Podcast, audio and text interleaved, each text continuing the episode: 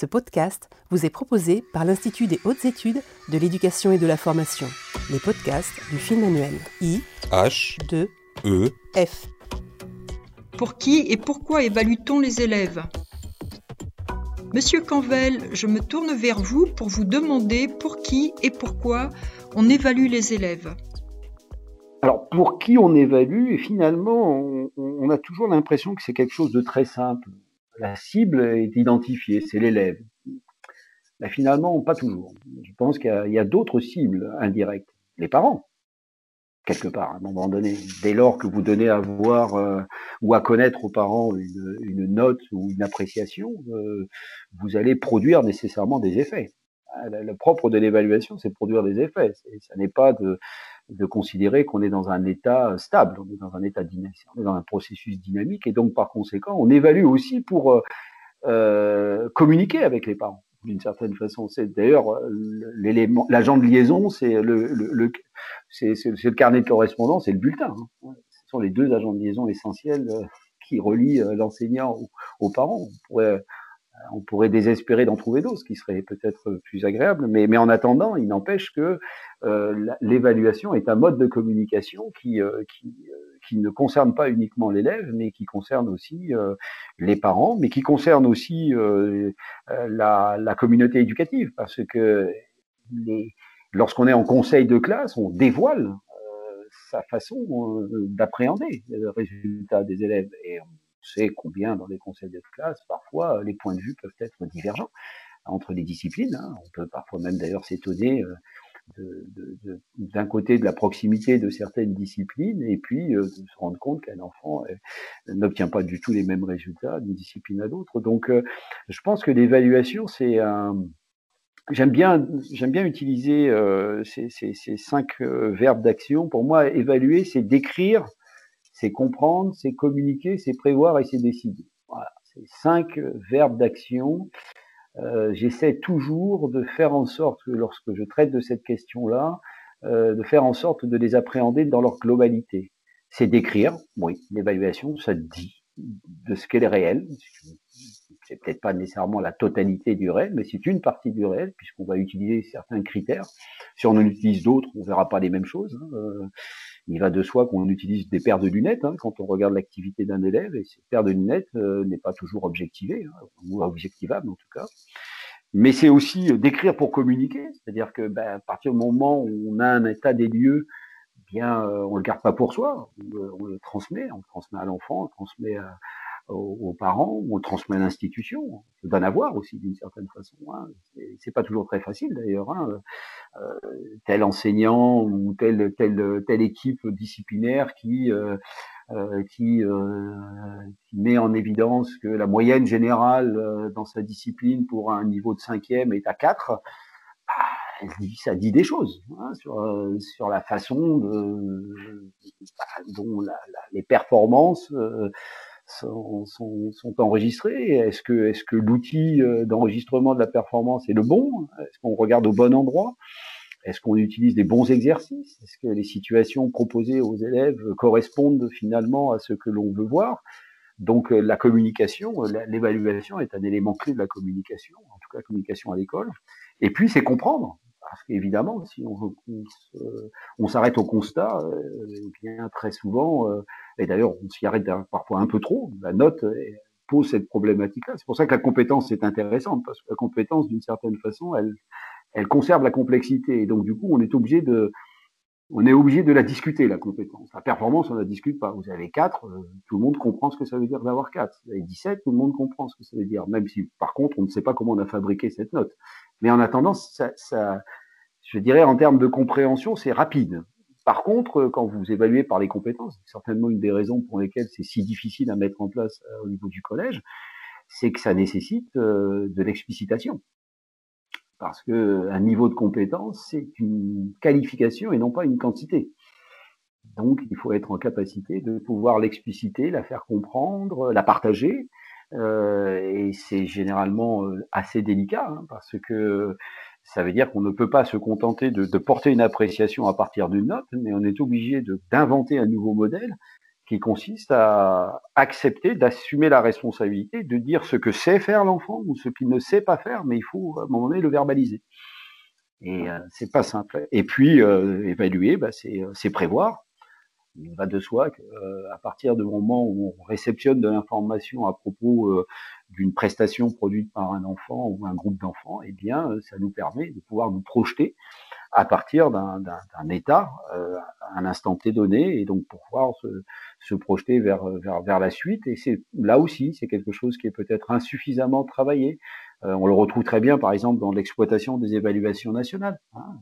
Les évaluations nationales sont là pour prévoir, hein. elles ne sont pas là uniquement pour décrire, elles sont là aussi pour prévoir des évolutions, des transformations, des modes d'organisation euh, de, de, toutes les formes de soutien scolaire, en passant par le devoir fait, accompagnement personnalisé, etc. Et puis, c'est décider.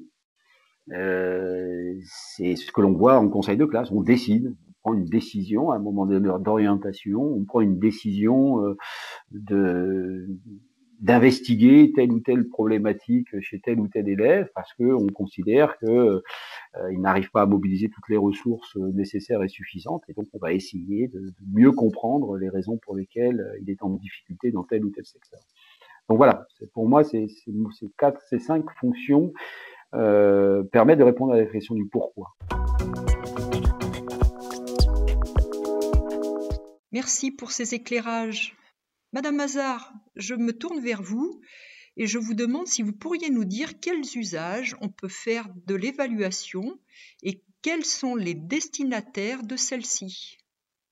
Alors, ce pourquoi, donc ces fameuses fonctions de, l'évaluation.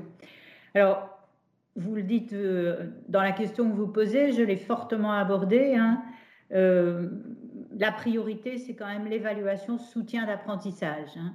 Donc, euh, une évaluation au service des progrès de l'élève pour l'accompagner, pour le motiver, pour lui donner un bilan détaillé de son travail, pour lui donner les moyens de progresser, les moyens de résoudre ses difficultés. Donc, faire de l'évaluation une démarche et pas seulement une mesure hein, de mm-hmm. quelque chose, un chemin vers mm-hmm. quelque chose. Donc, ça, pour l'élève, euh, je crois qu'on en est tous d'accord. Et, j'y reviendrai quand même sur le rôle du chef d'établissement sur ce point. Après, ben, dans la même logique, il y a les parents. Même mm-hmm. si les parents, on le disait tout à l'heure, exercent une pression sociale euh, sur les, les enseignants pour mesurer un, une prestation de leur enfant par rapport à d'autres et les comparer. Hein. Il faut aussi quand même informer les parents de manière fine sur les mm. progrès de leurs enfants.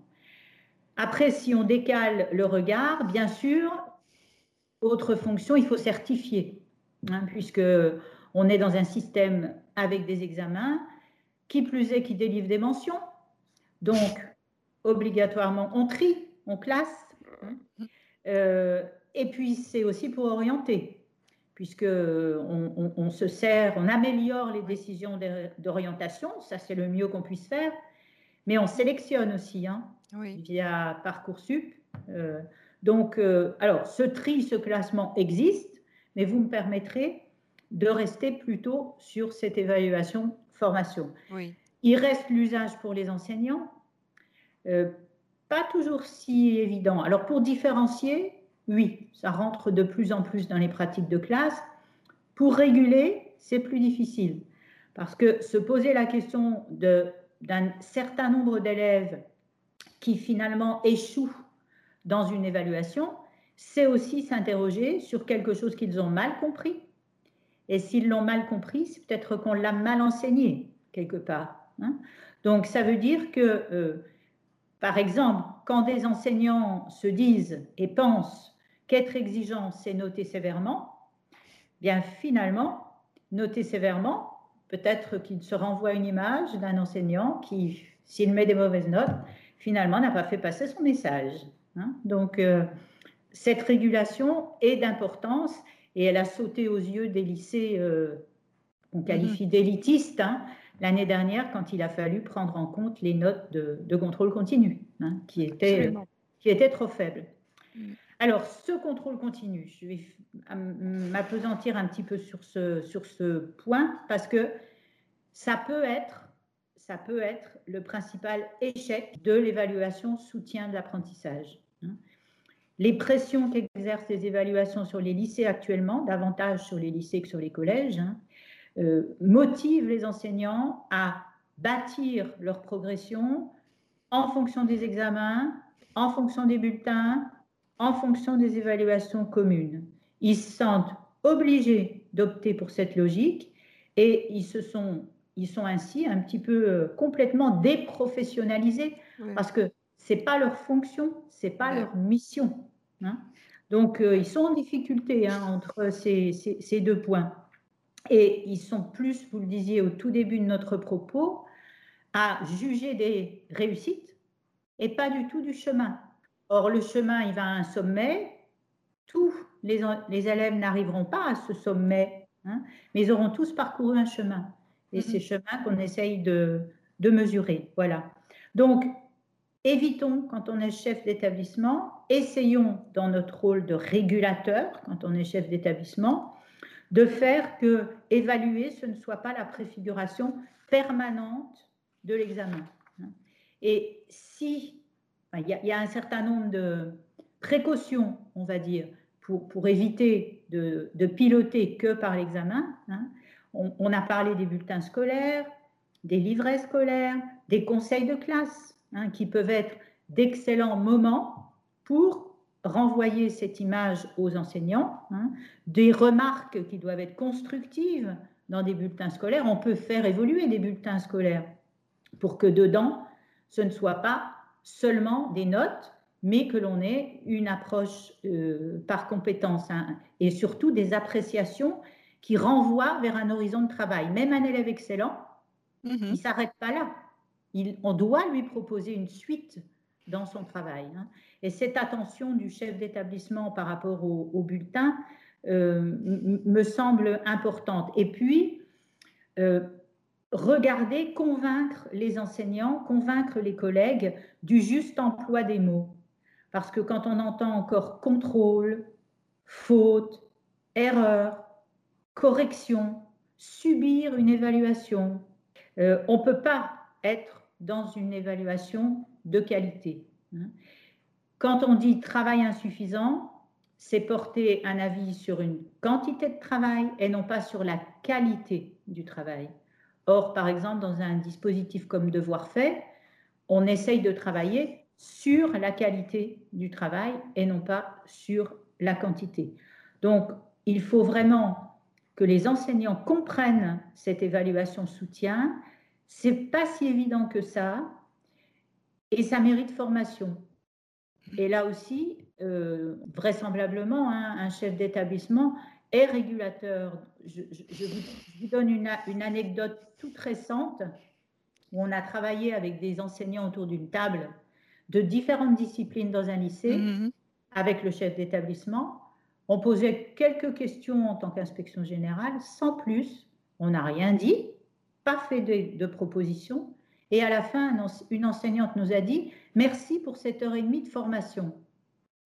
on n'avait pas formé. Mais simplement, ce qu'elle voulait dire, c'est qu'elle avait entendu des pistes chez ses collègues. Et cette formation qui n'est pas descendante, mais qui se fait à l'horizontale entre pairs, je pense que le chef d'établissement est bien, bien placé pour en, créer des, oui. des moments. Voilà. Organiser des temps où, euh, où, on parle de son métier et de la façon dont on l'exerce. tout à fait, tout à fait. Et puis, je, je l'ai dit plusieurs fois et, et, j'en terminerai euh, par là. Euh, on, on, a parlé des livrets, on a parlé aussi bien le livret du collège que le livret du lycée. On a parlé de Parcoursup.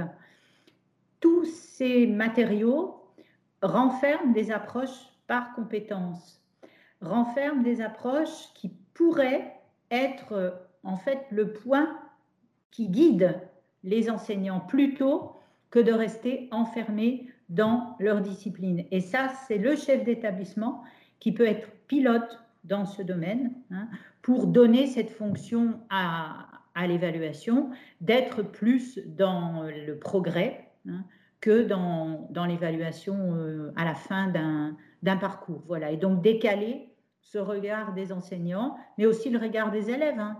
parce que quand on interroge des élèves, les élèves sont souvent accrochés, non pas à leur progrès, mais à, À quelle la note, note. voilà, Mm. qu'ils ont eu par rapport à leurs camarades.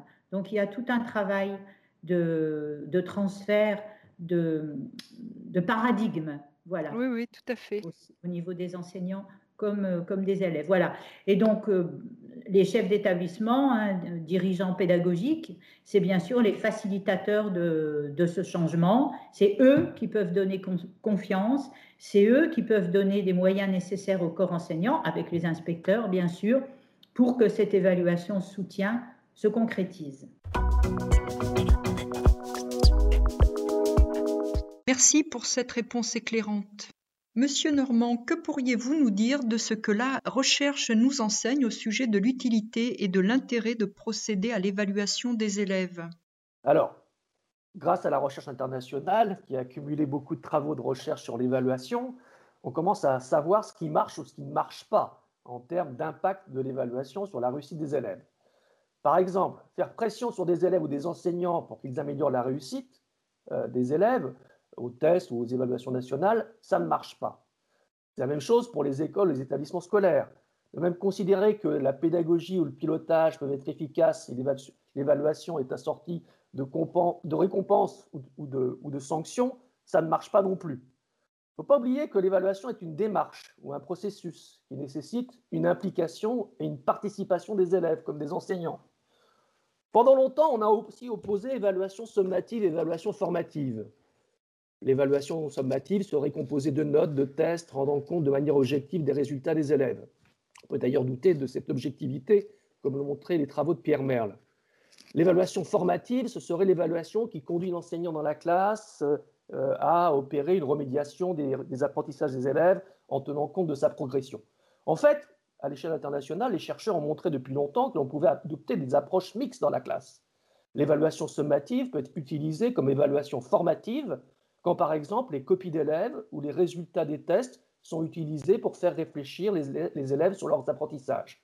L'évaluation formative peut être utilisée comme euh, évaluation sommative quand il est demandé un travail dans la classe aux élèves et qu'il est évalué, comme la constitution d'un dossier ou un portfolio, ou une production qui se fait sur plusieurs séquences de cours. Donc ce n'est pas tant le type d'évaluation lui-même, mais la façon dont elle est utilisée. Par exemple, on sait que lorsque l'enseignant utilise l'évaluation comme un outil de contrôle disciplinaire pour sanctionner les élèves ou les faire tenir tranquilles, cela a des effets négatifs sur la réussite des élèves, par perte de motivation et d'estime de soi.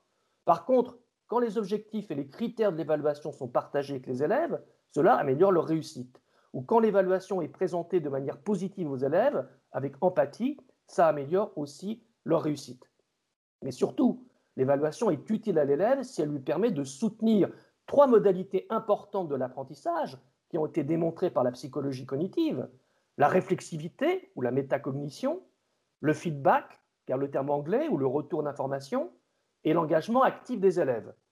La réflexivité, c'est quand l'élève est capable de retourner sur ses apprentissages et de comprendre ses erreurs, puis de les corriger pour progresser.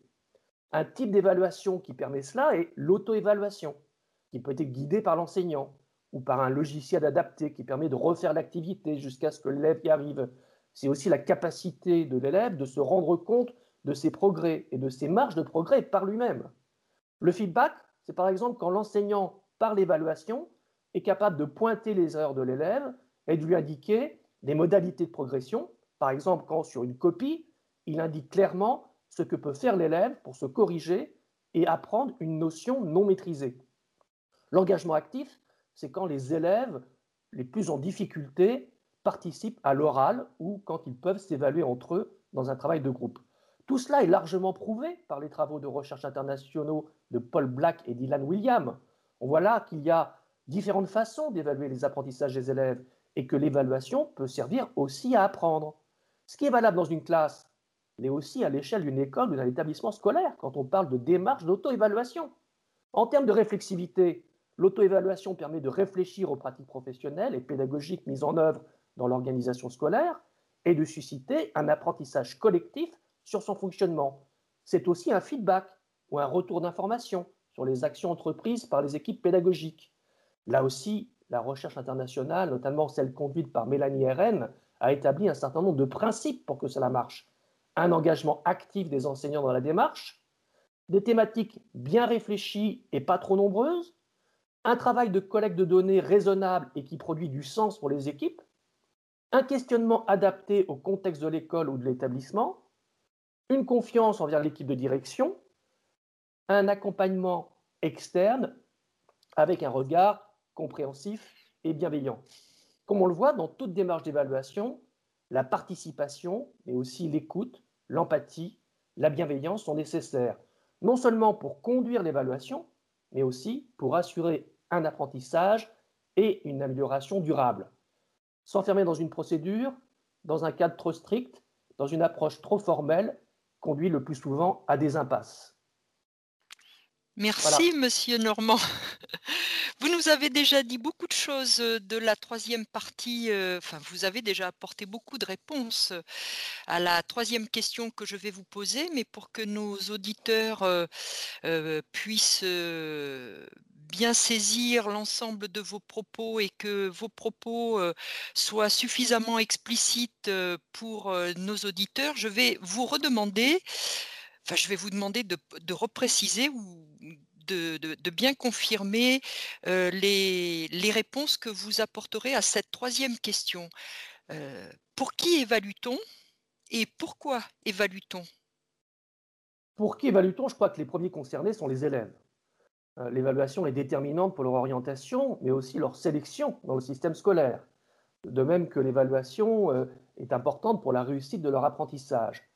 Il y a là une tension inéluctable entre sélection et accompagnement qui est au cœur de la pédagogie, mais qui est aussi euh, centrale, une tension centrale dans la plupart des systèmes éducatifs à travers le monde. La France se caractérise par une grande attention portée au parcours des élèves, alors que d'autres systèmes éducatifs ont davantage centré leur organisation sur les apprentissages des élèves. Mais ils ont tous en commun la formulation d'attente en termes d'élévation des compétences des élèves en fin de, scolarité obligatoire. Et lorsqu'on regarde à l'échelle internationale, je pense notamment aux travaux de John Hattie, les facteurs les plus déterminants sur la réussite des élèves, c'est bien le feedback et la métacognition, ce qui montre bien l'enjeu important d'une évaluation davantage centrée sur les situations d'apprentissage des élèves et pas seulement sur leurs compétences. Et derrière les élèves, il y a les parents. J'ai pu observer notamment par exemple en Nouvelle-Zélande des situations pédagogiques où les parents sont à côté des élèves dans la classe pour réaliser les activités de métacognition sur leur apprentissage. L'association des parents à une meilleure compréhension des apprentissages et des résultats des élèves est un facteur important de motivation et de réussite des élèves. Évidemment, pour qui? Pour l'enseignant, l'évaluation est un élément important de régulation des activités dans la classe, mais aussi de collaboration avec ses collègues. Les pratiques collaboratives à partir de l'évaluation des élèves sont considérés par la recherche internationale, là je pense notamment aux travaux de Andy Hargreaves, sont considérés comme un facteur déterminant de leur réussite. Ce n'est pas seulement programmer des devoirs communs, c'est définir ensemble les objectifs, les critères et les approches de l'évaluation dans les classes, les mettre en œuvre, utiliser l'information pour réviser en commun ces objectifs pédagogiques, déterminer de nouvelles stratégies et séquences d'enseignement. Évidemment, pour qui? Pour les équipes de direction. L'évaluation permet en interne de réviser, d'améliorer le projet d'établissement et en externe d'être accompagné au regard des problématiques identifiées localement. Le croisement entre évaluation interne et évaluation externe permet de nourrir un dialogue constructif sur les pistes d'amélioration envisagées par l'établissement. Dans le premier degré, la démarche d'auto-évaluation peut être portée par un conseiller pédagogique en concertation avec l'inspection. L'évaluation n'est pas seulement un outil de pilotage au sens classique du terme, qui enfermerait l'évaluation dans un diagnostic, mais c'est un outil d'impulsion, de régulation, de médiation, d'accompagnement des équipes pédagogiques et de leurs actions.